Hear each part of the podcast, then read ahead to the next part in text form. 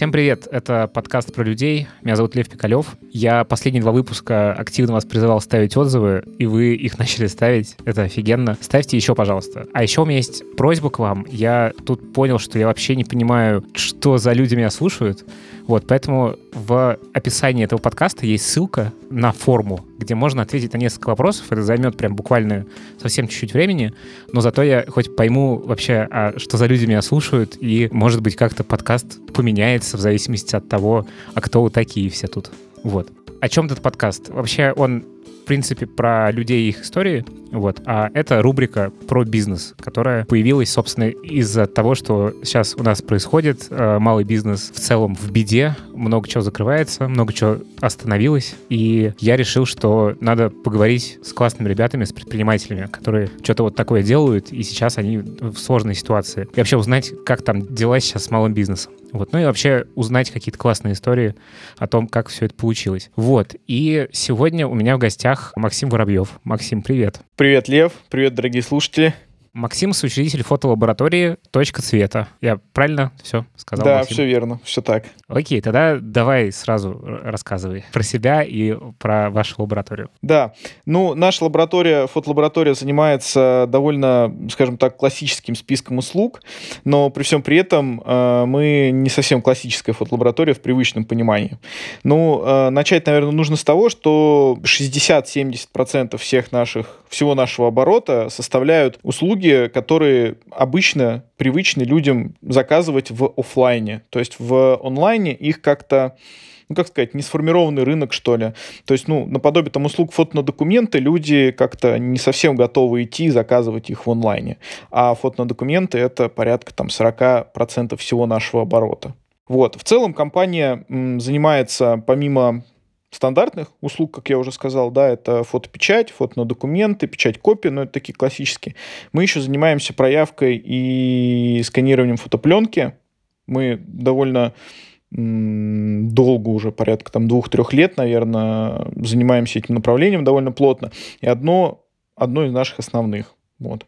Uh-huh. Собственно, это направление нам сейчас и позволяет выживать, скажем так, в нынешних условиях. Окей, а расскажи про себя немножко вообще. Как так вышло, что ты все это делаешь? Слушай, все на самом деле довольно приближенно так э, к обычным реалиям. Меня позвал однажды работать э, в свою новую компанию мой хороший друг детства э, Сергей.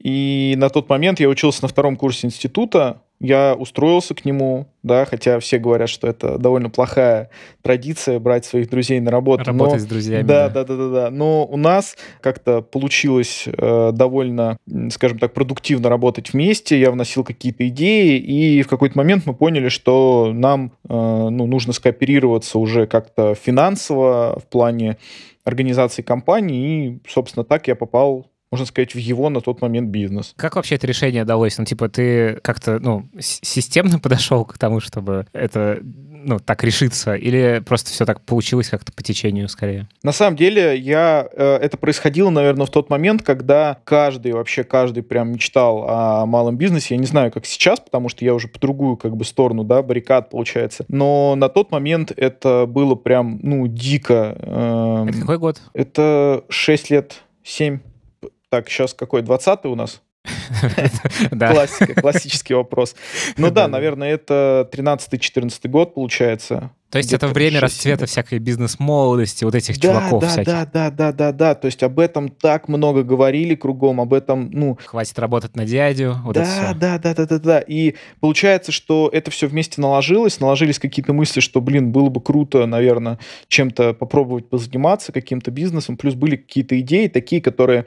Э, я на тот момент очень долго работал, э, ну как долго, там, порядка, наверное, полутора лет, работал в Дидасе, и, в принципе, у меня было понятие структуры компании крупной. Я понимал, как а работать. ты в офисной части Adidas работал? Нет, нет, нет. Вот именно я работал, ну, начинал с продавца-консультанта и потом потихонечку двигался вверх. И на тот момент, по-моему, если не ошибаюсь, я закончил работать из... уволился из Adidas на должности, по-моему, то ли, я не помню, как она называлась, связано что-то там, ну, не начальник склада, да, а как-то С администрированием вот... Администрирование склада, да, что-то типа того.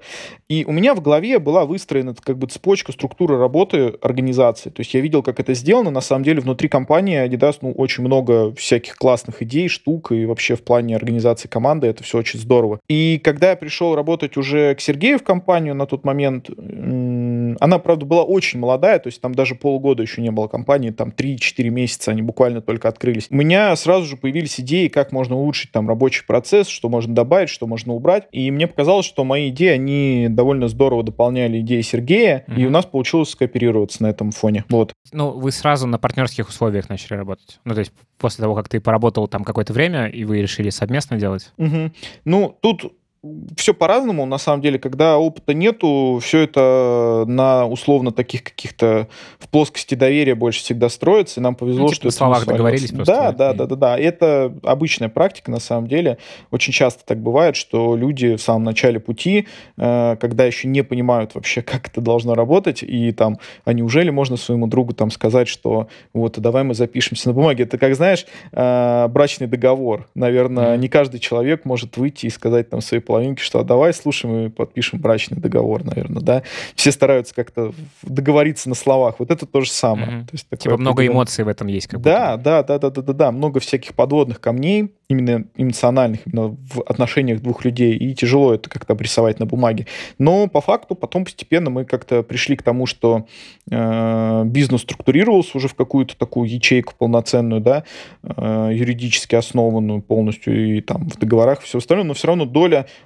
каких-то договоренностей, скажем так, условных на словах, она все равно остается. Ну, и так уже, в принципе. Ну, ты сразу к этому относился как к какому-то своему делу. Ну, то есть это не было наймом или нет? Да, ты знаешь, у меня вообще, в принципе, по жизни э, такое отношение к работе, что даже когда я работал там на предыдущих работах, это всегда было, становилось частью моей жизни. То есть либо я становился частью прям с большой, с, с большой точки зрения такой, да, компании, либо она становилась моей частью. Поэтому я вообще себя не отделяю от той работы, где я работаю. Даже там любые какие-то сторонние проекты, которыми я там иногда занимался параллельно с бизнесом, они все равно становились как таковыми, ну, не то чтобы моими, но угу я к ним относился. Да, я тебе говорю, сильно. расскажи о себе, а ты сразу про компанию. Вот пример.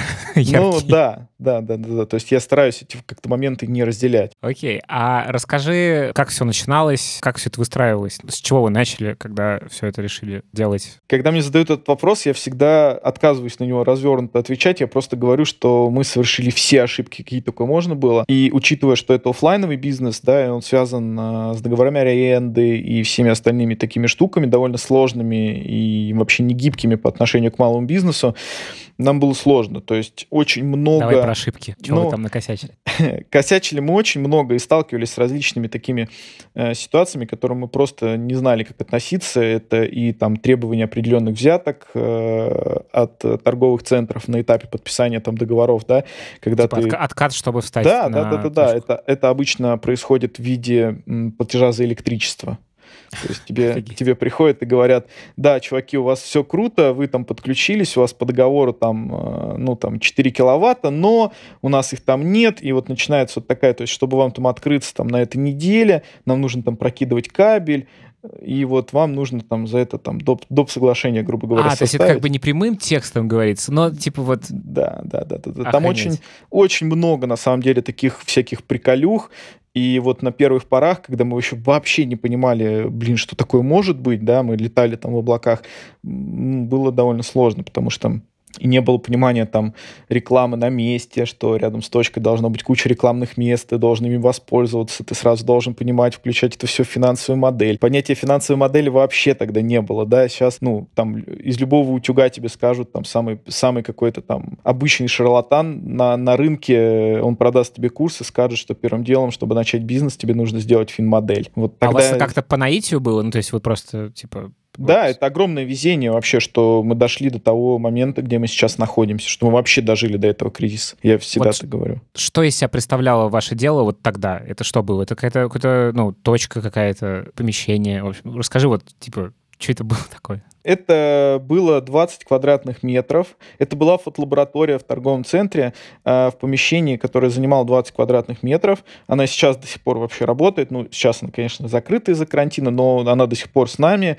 Это одна из наших э, базовых точек. Всего у нас три на данный момент офлайновых магазина и один онлайн. На тот момент это, да, просто помещение 20 квадратов э, с вывеской фотолаборатория. На тот момент она называлась Fujifilm, потому что мы работали по франшизе, условной франшизе, которая просто разрешала только использовать э, лейбл Логотип. Fujifilm. Mm-hmm. Да, больше ничего она не давала. Соответственно, это был, было один рабочий стол, насколько я помню, витрины порядка трех метров в длину, ну, классические такие, замковые, и ресепшн. Три А компьютера. людей сколько там работало? Э, двое, я и Сергей. А, то есть вы сразу как бы и Да, основали и начали работать. Да, да, да, да, да. Понимание того, как э, вообще нанимать людей, тогда вообще не было. То есть, ну, как правильно, там, где их искать, этих людей. Это сейчас уже там есть HeadHunter. На тот момент, по-моему, только был сайт работа.ру, и то мы не понимали вообще, как это все должно быть организовано. SuperJob какой-нибудь еще. может быть. Это Что-то, что-то такое, да.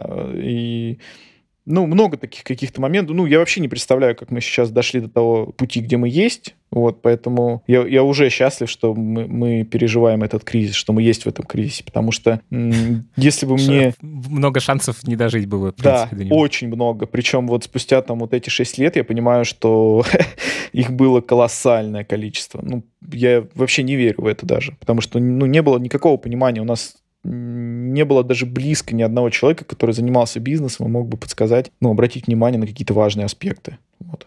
Слушай, а как дальше-то дела развивались? То есть вот есть точка А, где вы вдвоем, значит, на 20 квадратных метрах, и у вас точка с логотипом Fujifilm, а сейчас точка, ну, до коронакризиса у вас три точки, видимо, какое-то количество людей в штате, и, в общем, ну, все по-другому. Вот что было между? Да. Как все это развивалось? Э, Развивалось это довольно медленно, потому что откуда-то, откуда-то приходили клиенты, я не знаю откуда, ну, наверное, из-за того, что в, в торговом центре был какой-то трафик людей неплохой, они к нам заходили, мы их как-то чем-то заинтересовывали нашими услугами, как-то они нам платили деньги, вот, и вот так потихонечку, потихонечку копилась какая-то база клиентов, копились какие-то деньги, которые потом заново реинвестировались, и, собственно, на эти деньги открывались брались, конечно же, частично какие-то кредиты, открывались кредитные линии, и открывался второй магазин.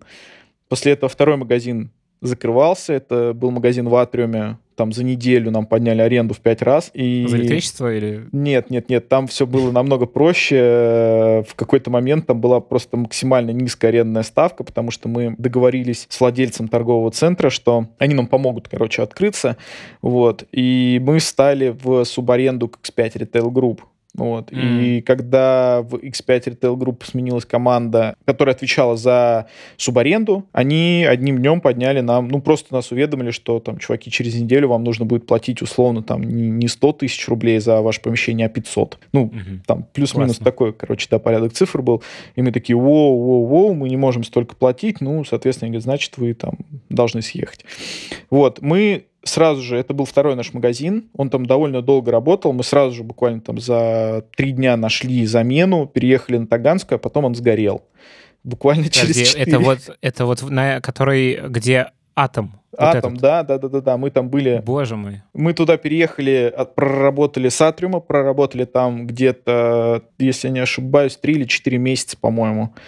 И в августе, по-моему, в августе, да, он сгорел. Да, это как раз в конце лета было. В общем, это для тех, кто в Москве живет и бывал на Таганке, это такой довольно длинный дом, где раньше располагались всякие э, магазины одежды э, разной степени андеграундности. Ну, в общем, довольно странное место в целом. И в какой-то момент, когда ты мимо него проезжал, э, ты видел, что там просто в торце дома, там какое-то заведение было, я не помню, как оно называлось, которое просто стекло вот так по стене, обугленное. Да. Вот все, ну, типа, все вот их материалы внешние на стене просто все оплавились и стекли вниз. Я да, по- помню какую-то ужасную картину. Его еще как тушили очень тяжело. Там крыша Да, его тяжело Ой. тушили. Э, В этот момент я сидел напротив, э, вот там есть такая лужаечка через дорогу напротив Мгм. этого атома. Мы сидели с Сергеем, не я даже один, а с Сергеем. Я в тот день работал, как я сейчас помню, там, и я приехал туда на велике, я недалеко там жил, и ко мне заходит охранник и такой говорит, оп, у нас пожар.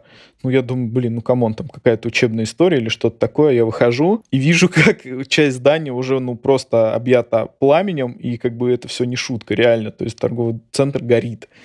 А вы Вот. были как бы, ну, не не в эпицентре ваше было помещение?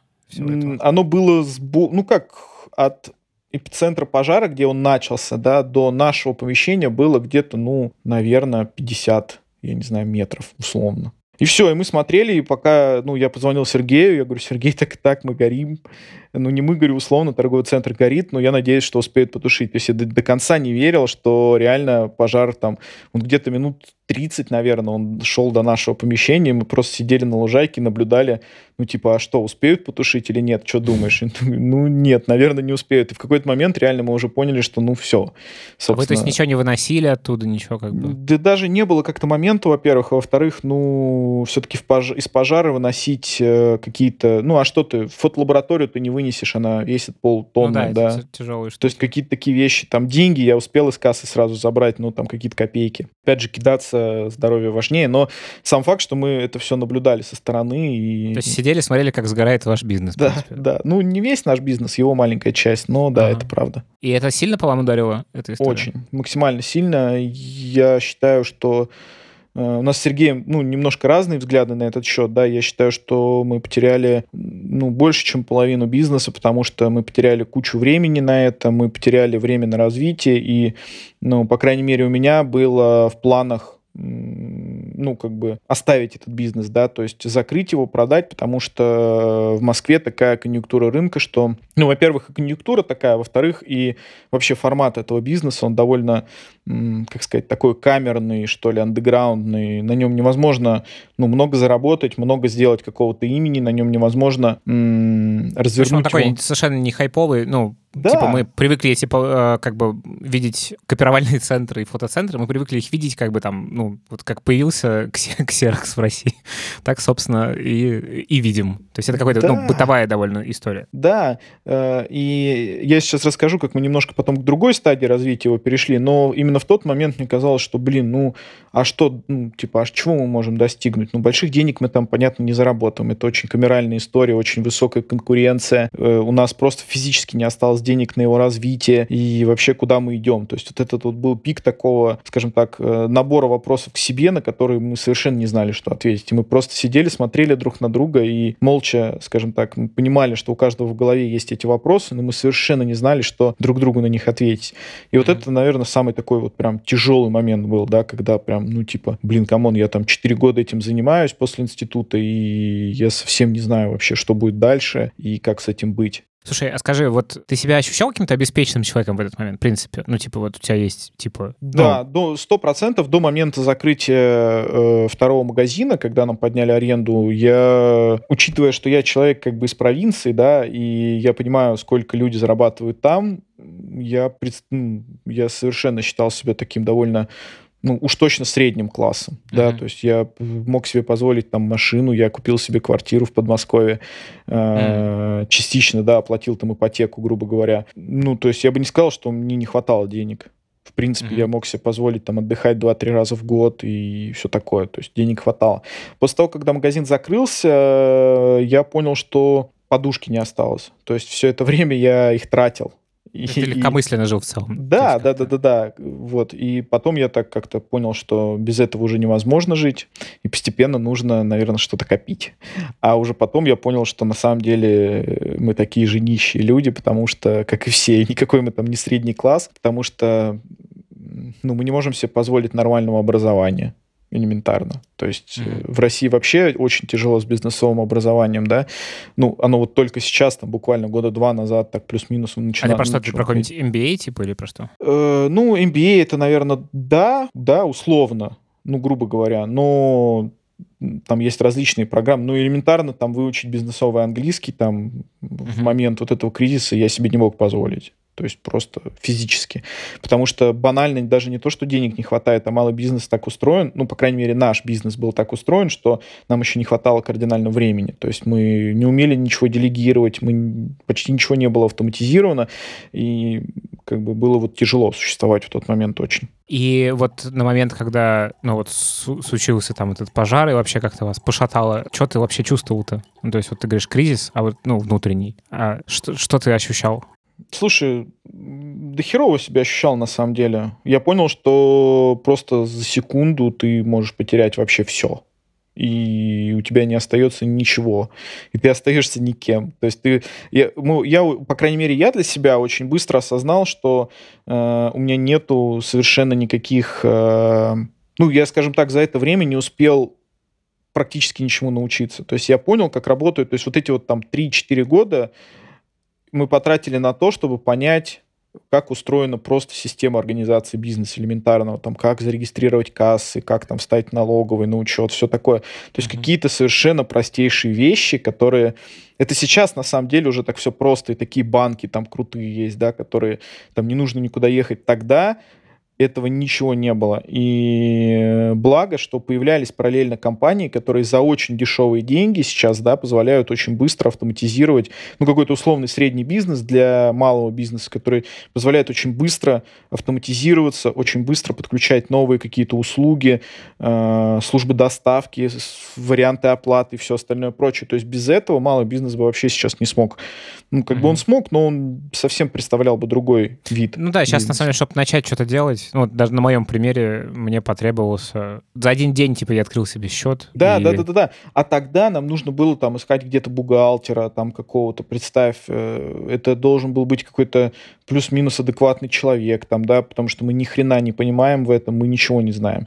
И нужно, чтобы он там хоть как-то нам это все объяснил. То есть вот эти 3-4 года мы потратили именно на это. И получилось так, что когда мы пришли вот к этому пожару, уже эти все знания, они не нужны были, потому что появилась куча компаний, которые очень легко позволяли эти знания как бы нивелировать. То есть они, ну, как бы они нужны, но на уровне совсем низком. То есть... Э, ну да, тут, типа, нужны знания, э, типа, кризисного управления, на самом деле, вот, а не вот да. это все.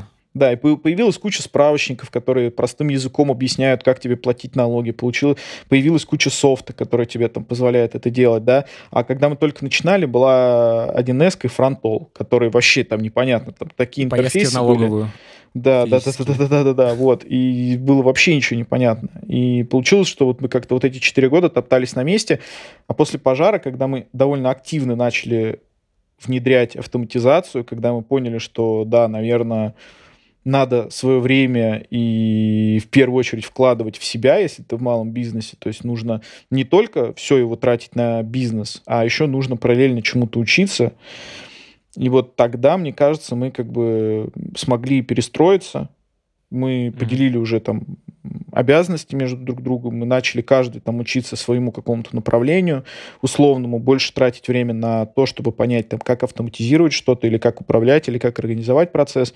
И именно это нам позволило нормально уже как бы пережить тот кризис, разобраться там в финансовых инструментах, существующих на рынке, понять, как правильно вести отчетность, да, как правильно вообще вести статистику бизнеса, финансовую, все. И в итоге, то есть, как будто бы это вас забустило, это, это, этот случай. Да, так и получилось.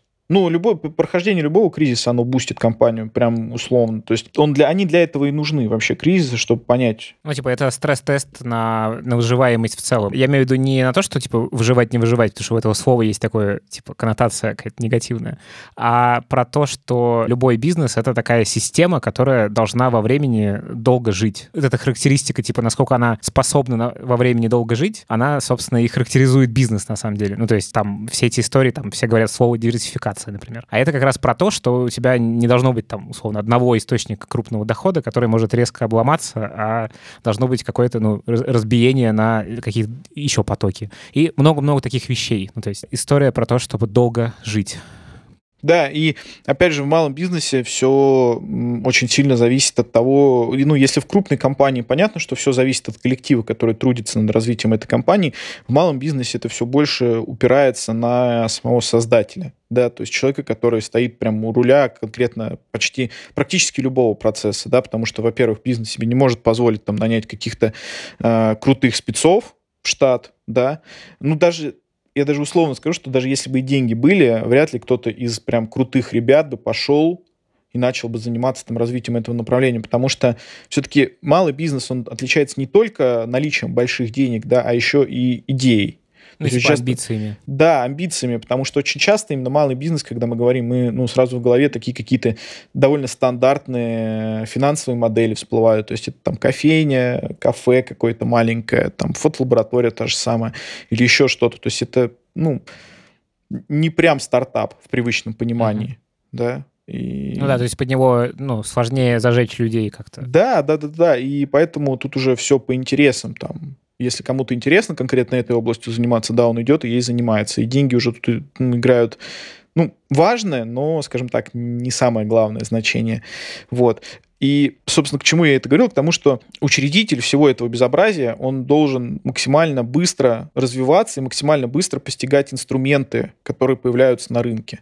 Условно, да, это и системы CRM новые, которые позволяют там как-то автоматизировать процесс, и какие-то э, роботы там в этих CRM, которые можно Сейчас э, происходит настраивать. Э, скрытая интеграция подкаста «Бизнес-роботы мечты» от наших друзей Артура Белостоцкого и Саши Волковой.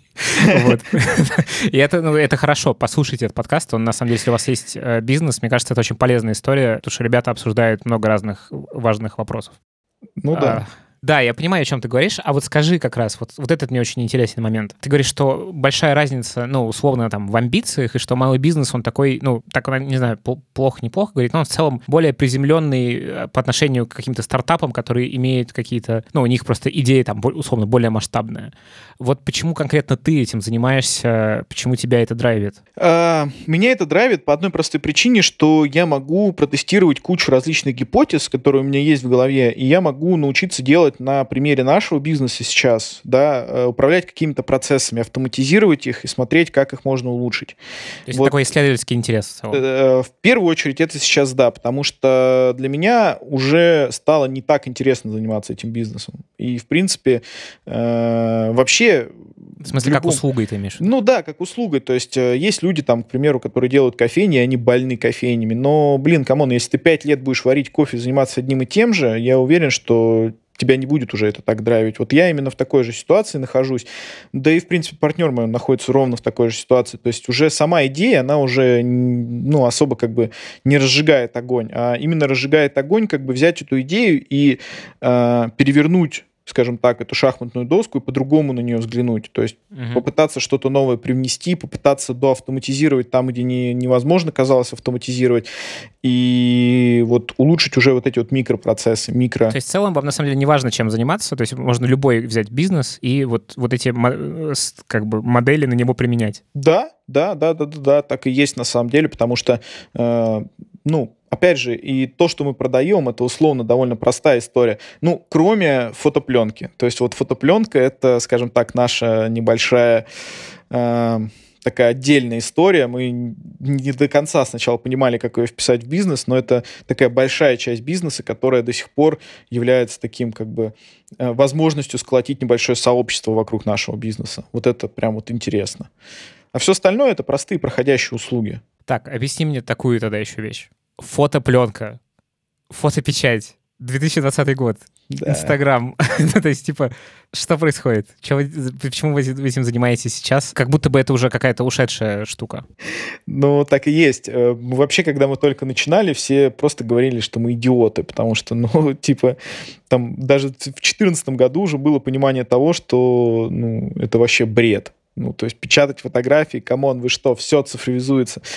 Так и есть. И основная идея была бизнеса, ну, в тот момент мы думали, что мы будем как бы противопоставлять что-то вот этой цифровизации, потому что э, идея крылась в том, что рано или поздно людям надоест все цифровизованное. То есть им надоест отчасти постоянно тыкать в телефон, им надоест постоянно окружать себя гаджетами. То есть мы и мы хотели, чтобы человек остаться тем маленьким глотком воздуха, да, какой-то старой эпохи, возможно, условно, чтобы он мог взять это, пощупать, распечатать, чтобы он мог посмотреть на этот цвет фотопленки. И, собственно, основная идея была это противопоставление вот этой вот массовой цифровизации. То есть того, что на самом деле фотографии все научились делать. Сейчас их даже научились делать там на телефон и очень качественно.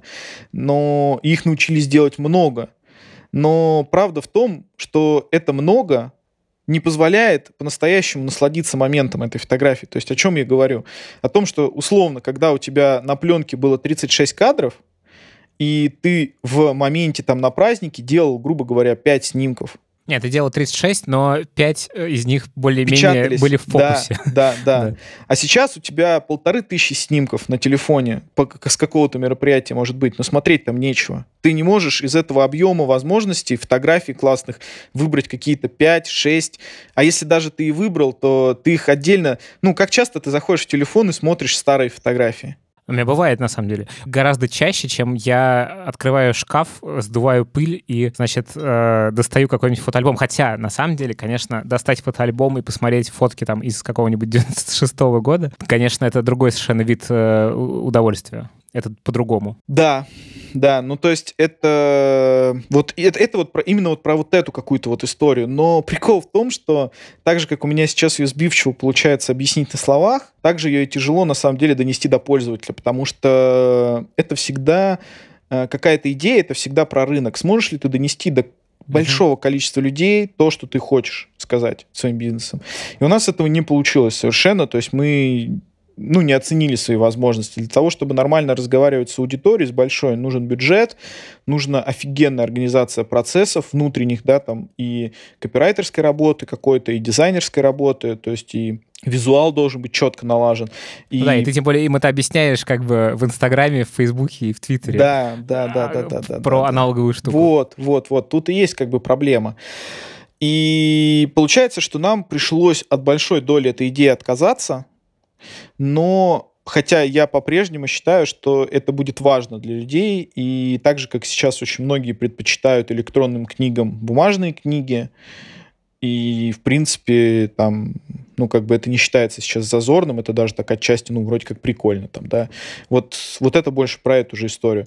Но мы отрезали большую часть от этого и оставили только фотопленку. На это То есть, есть это, по сути, те люди, которые ну, как бы, это так, такой элитарный кружочек, значит, они любят пленку, как у них хобби такое. Это вот пленочная фотография. Да, если говорить именно про фотопленку, то здесь очень много нюансов. Первый нюанс — это то, что выросло целое поколение людей, которые вообще не держали фото аппараты пленочные в руках. А, то есть для них это вообще, ну, типа, вау. Да, да, то есть для них это типа бум, ничего себе, это вообще прикольно. Ну, то есть как раз выросло то поколение людей, наверное, на которое мы рассчитывали, что оно рано или поздно подрастет, и для них это будет интересно, то есть какое-то веяние определенной прошлой эпохи. И так и оказалось фотопленка, вообще продажи фотопленки растут уже 5 лет подряд и хорошими темпами. То есть там ежегодно плюс 2, x2 продажи делают все известные нам Бедная сети. компания Kodak. Компания Kodak повышает цены ежегодно, и там за последние два года цены выросли уже, наверное, раза в три, и mm-hmm. на то есть причины там и рост валюты, и в принципе спрос. То есть компания Kodak сейчас не может покрыть весь спрос своим производством, и они расширяются из года в год. Вот. Ну, собственно... То есть это как бы про, про ну, там, стало модно, условно. Это стало модно, стало модно. Это стало модно. А, все поняли, что для того, чтобы получить качественные фотографии, ну, во-первых, вообще появилась такая мода, как бы на уже все успели наесться качественными снимками. И какой-то артефакт на фотографии, он, наоборот, делает ее более интересной. Или там какой-то недостаток ее, условно, смазанность mm-hmm. или еще что-то на чем вы сейчас, ну, условно, сейчас представим, что нет никакого кризиса, э, на чем э, вы большую часть там оборота делаете, прибыли? Что это за услуги? Большую часть оборота и прибыли мы, конечно же, делаем на базовых наших услугах. Это то, про что я упомянул в самом начале. Это фото на документы, потому что это, ну, скажем так, история про очень большую наценку на быструю услугу. То есть uh-huh. она средний чек у нас очень низкий, но количество чеков у нас класс, ну как бы большое. То есть да, э, там в день через один наш магазин проходит порядка 150 э, клиентов, которые покупают, 100-150 клиентов. То есть, если так посчитать, ну, в месяц через наши руки проходит 10 тысяч активных пользователей. Ну, то есть, реально людей, ну, как покупателей. Это очень много. Ну, это, это звучит неплохо, да, да, я согласен полностью. Но тут есть два нюанса. Это очень низкий средний чек, угу. да, и по факту, ну, как бы ну, помимо... сложно делать, типа, ну, как бы из этого сделать какой-то вау-продукт. Ну, типа, это да. фотография про это, да, говоришь? Что, да. Как бы... То есть про совершенно простая история, она вот э, именно утыкается именно в понятие вот этого трафика людей, который до тебя может дойти. Вот, вот угу. и все. А другая часть — это вот для этих элитарных ребят, которые узнали, что, оказывается, раньше был не iPhone, а, значит, да, э, да. пленочка. Да. Ну, и туда же добавляются не только эти ребята, опять же, определенные тип людей, который ну, когда-то снимал на пленку, это наши батьки, да, там дедушки и все остальные, которые такие, о, блин, прикольно, а мне там 45 лет или там 50 или там 60 лет. Сдую пыль с зенита. Да, да, да, и он приходит, смотрит такой, блин, ничего себе, а в точке цвета там холодильник забит фотопленкой да, и там в наличии мы держим порядка там тысячи катушек, он такой, воу, ничего себе, а это еще продается, а это вот так. Ну и понятно, что он вспоминает какие-то крутые годы, он идет, заряжает, сдувает пыль, заряжает Инструмент катушку. ностальгии такой. Да, да, да, заряжает фотопленку и погнал фотать. Вот. И таких очень много людей. Что самое дикое вы печатали из Ну, слушай, все, в принципе, что вот в, в, при слове «самое дикое вы печатали» у тебя возникает, при фразе «самое дикое вы печатали» возникает у тебя в голове, вот приблизительно это и печатали. Ну, типа обнаженка Вообще все. Вот это. Обнаженка, употребление наркотиков, э, разве что, наверное, убийство только не снимали. Ну, вот, ну, не печатали, то есть какой-то вот прям вот такой криминал. Вот этого, наверное, нет. Но вот какие-то такие штуки понятно, что все это проходит через руки оператора, и, ну, как бы, если ты снял это на пленку и принес в лабораторию, то оператор, хочешь не хочешь, увидит то, что изображено на снимках. А как сделать, чтобы не, не сливали никуда? А, как сделать, чтобы не сливали сотрудники лаборатории, ты имеешь да, в виду? Да. Подписывать договора с ними. Ну, то есть это общем, ответственность, все такое. Да, и... конечно. Ну и с другой стороны, представь, ну, на объеме там полутора-двух тысяч катушек, это огромное количество кадров. Представь, там 40 тысяч кадров проходит через руки лаборанта, он уже все только видел, ему совершенно неинтересно что-либо сливать. Ну, на это нет и времени, потому что работы очень много. Да и особо, а что там интересного? Мы уже все видели. Там уже, ну, нет ничего такого. Даже там, опять же, когда к нам приносят ну, снимать на пленку, в принципе, даже модно по-прежнему у... Ну, не то, что по-прежнему, а вообще модно у людей, которые занимаются высокой фотографией. Мод для моды или чего-то такого, да. Uh-huh. И очень часто к нам приносят э, пленки с людьми, ну, скажем так, довольно известными, популярными. Uh-huh. Рэперы, ведущие, там какие-то такие, там, Comedy Club, все такое, да в принципе, даже это уже не вызывает у ребят, лаборантов каких-то прям дикого восторга mm-hmm. или эмоций. То есть это как бы рутина. Они просто стараются качественно, более как бы качественно делать эту работу, там, потому что это коммерция и ее потери. Да, сколько с вами вообще людей работает? Как ты взаимодействует, работает, да? На данный момент мы работаем, сотрудничаем порядка с 20 людьми угу. по-разному. Там и СММщики, и дизайнеры, и операторы, которые в штате. То есть это вот порядка, коллектив такой общий, где-то 20 человек. Он как-то менялся год от года? Ну, то есть, да, понятно, что менялся, потому что у вас было двое в начале. Но, типа, вы как-то растете год от года в людях? Или да, нет? конечно. В этом, ну, прям в конце 2019 года мы открыли офис на Тверской. Ну, это как бы офис-магазин, да. И вот с момента, как мы его открыли, это, наверное, сентябрь-октябрь 2019 года, мы выросли почти штат, ну как штат, условно штат, да, людей, которые нам помогают э, с разными направлениями бизнеса, интернет-магазин, и дизайн, и SMM, и все остальное, ну, где-то человек на 7, наверное, на 8 увеличился О, штат. Получается, почти удвоились. Ну, ну практически, меньше. да. Да, просто до этого это были просто ребята, которые работали операторами и были в штате, да, сейчас это ребята, которые еще, ну, они не в штате компании, но они как бы нам помогают за деньги, скажем так, по договору, там, по всем остальным историям. Рубрика «Что сейчас происходит?» Что случилось, когда это началось вообще? Что, когда вы почувствовали, что что-то идет не так? Почувствовали, как и все, наверное, последняя неделя марта. Вот предпоследняя, mm-hmm. последняя неделя марта уже витало такое непонятное ощущение, что все, Ч- как бы потихонечку. это вот чуть-чуть до того, как ввели карантин в городе. Да, да, это вот прям последний, ну, последняя, наверное, неделя марта, да, где-то так. А выражалось в том, что поток уменьшился? Выражалось в том, что да, мы очень хорошо подходим к автоматизации офлайновых каналов, и мы, в принципе, считаем входящих выходящих людей из магазина, и, ну, как бы стараемся за этими параметрами очень следить плотненько. И мы увидели, что трафик упал на 70% где-то. То есть там с переменным успехом он падал там то есть тупо за неделю прям вот так. Да. Жить, ну, то есть хлоп и все. Да, уже люди насторожились, то есть уже витало такое какое-то непонятное ощущение того, что будет, люди подужались. Понятно, что за месяц до этого уже начали закрывать границы, и люди уже как бы подумывали там лететь куда-то или нет, то есть уже упали фото на документы и вся вот эта история. Вот, и мы уже как бы начали замечать, что да, уже что-то вот происходит, и, видимо, надо потихонечку-потихонечку чесать репу и думать, что с этим делать. А, но не знаю, допустили мы ошибку все-таки или нет, но мы до конца скажем так, не готовились прям вообще к полному блокауту. То есть не было ощущения того, что это случится. Поэтому мы продолжали расширять штат, мы донанимали людей, мы думали, что вот-вот-вот сейчас, сейчас, сейчас будет сезон, пик сезона, у нас май, июнь как раз вот начинается такой очень хорошей продажи.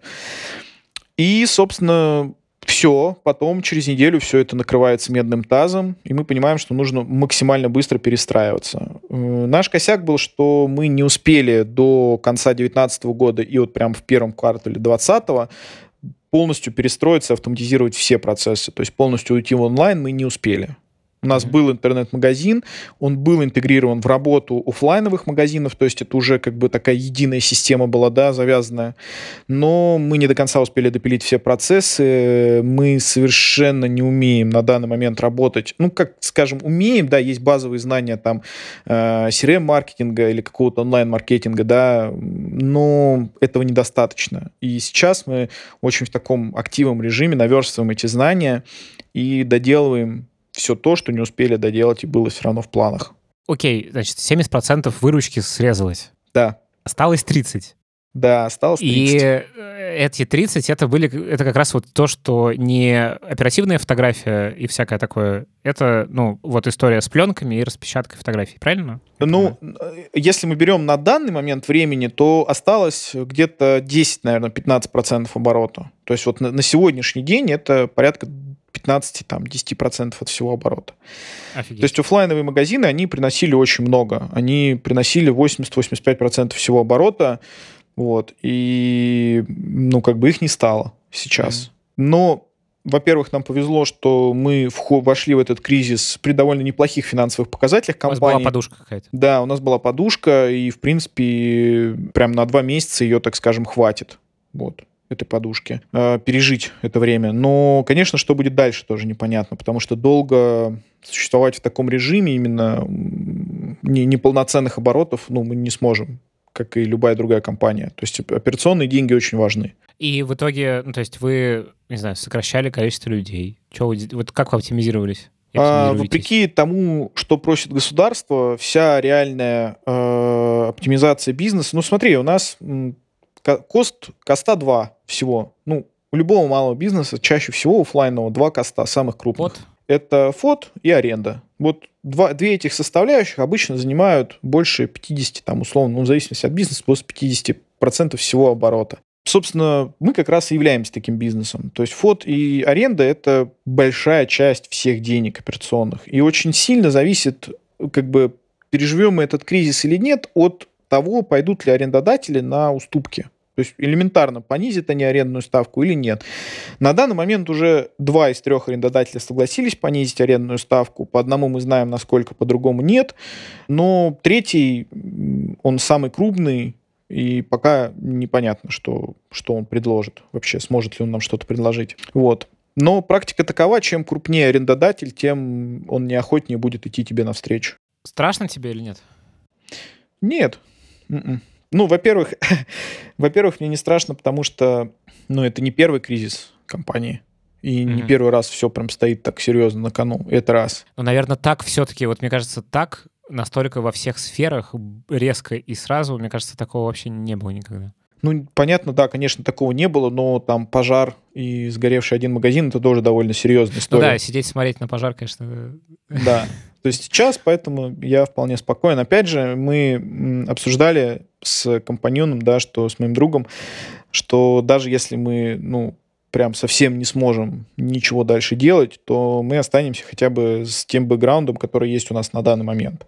Mm-hmm. То есть мы вполне... Типа. Да, да, да, да. То есть у нас есть понятие автоматизации, как это все работает, э, и, в принципе, ну, это не так страшно там в моменте растерять это все. Поэтому нет, но мы все равно настроены до конца идти и пробовать пережить это именно с точки зрения успеха. Потому что, ну, считай, это огромный бэкграунд пережить такое и принимать решения. Это очень интересно в нынешней ситуации.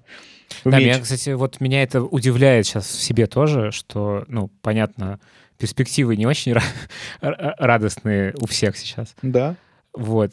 Но дико интересно. Вот, вот, вот. И опять же, ну, блин, это прикольно переживать. То есть, как мы из этого выйдем? Ну, тут два варианта. Либо мы это переживем, либо нет. Если мы это не переживем, то мы можем как бы сказать, ну, блин, было круто. Мы офигенно как бы провели время, мы сделали все, что могли реально, мы, зна- мы узнали, где наши ошибки.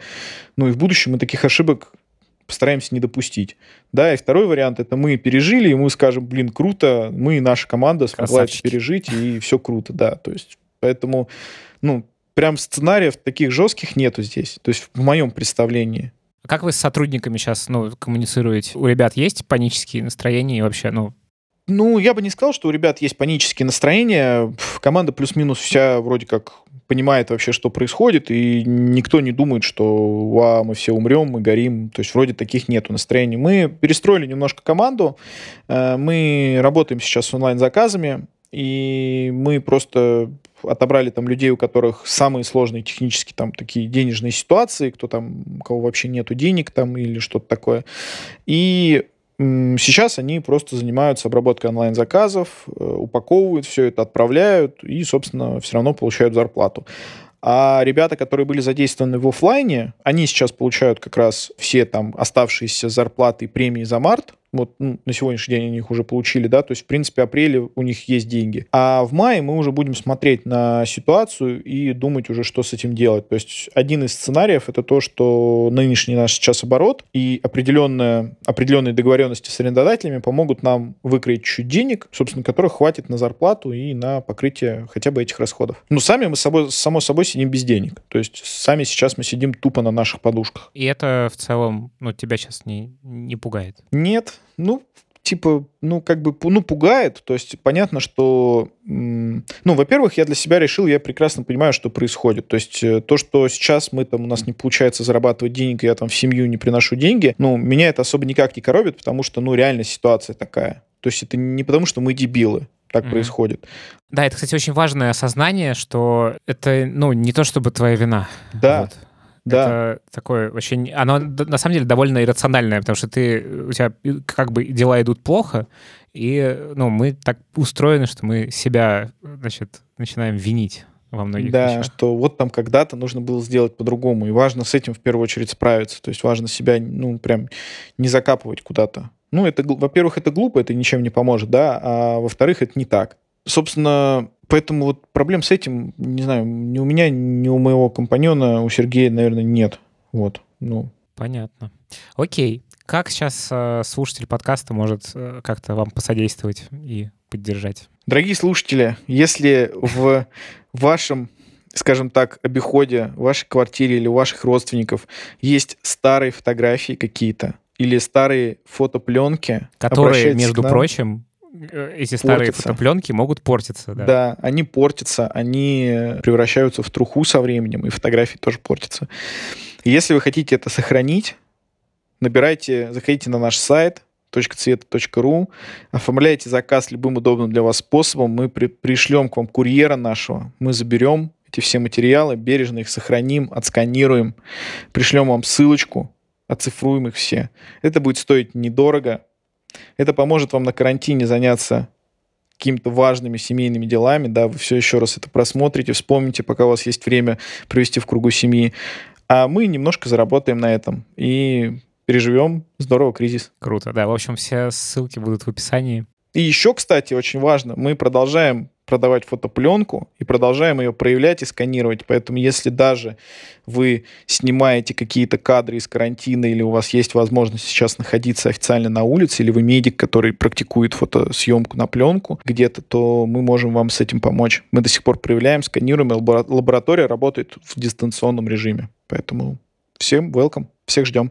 Да, в общем, друзья, идите в описание, зайдите на сайт, посмотрите. Возможно, действительно полный шкаф пленок, а вы забыли про это. Ох, и что надо еще сделать? Надо поставить, поставить оценку этому подкасту, рассказать о нем друзьям, чтобы больше людей узнало мой подкаст, про предпринимателей, с которыми я сейчас беру интервью, и планирую продолжать это делать. И вы, наверное, заметили, что эти выпуски выходят теперь раз в неделю. Для меня это вообще какая-то фантастика. Только в начале так было. Поэтому поддержите меня, поддержите ребят и берегите себя. Берегите себя, друзья, не болейте. Пока-пока. Лев, ну а тебе большое спасибо, что в такое непростое время ты обратил внимание на маленькую часть бизнеса и занимаешься тем, что помогаешь им в том числе. Ой, ну тут надеюсь, это будет полезно. В общем, всем, всем. Всем жму руку. Пока.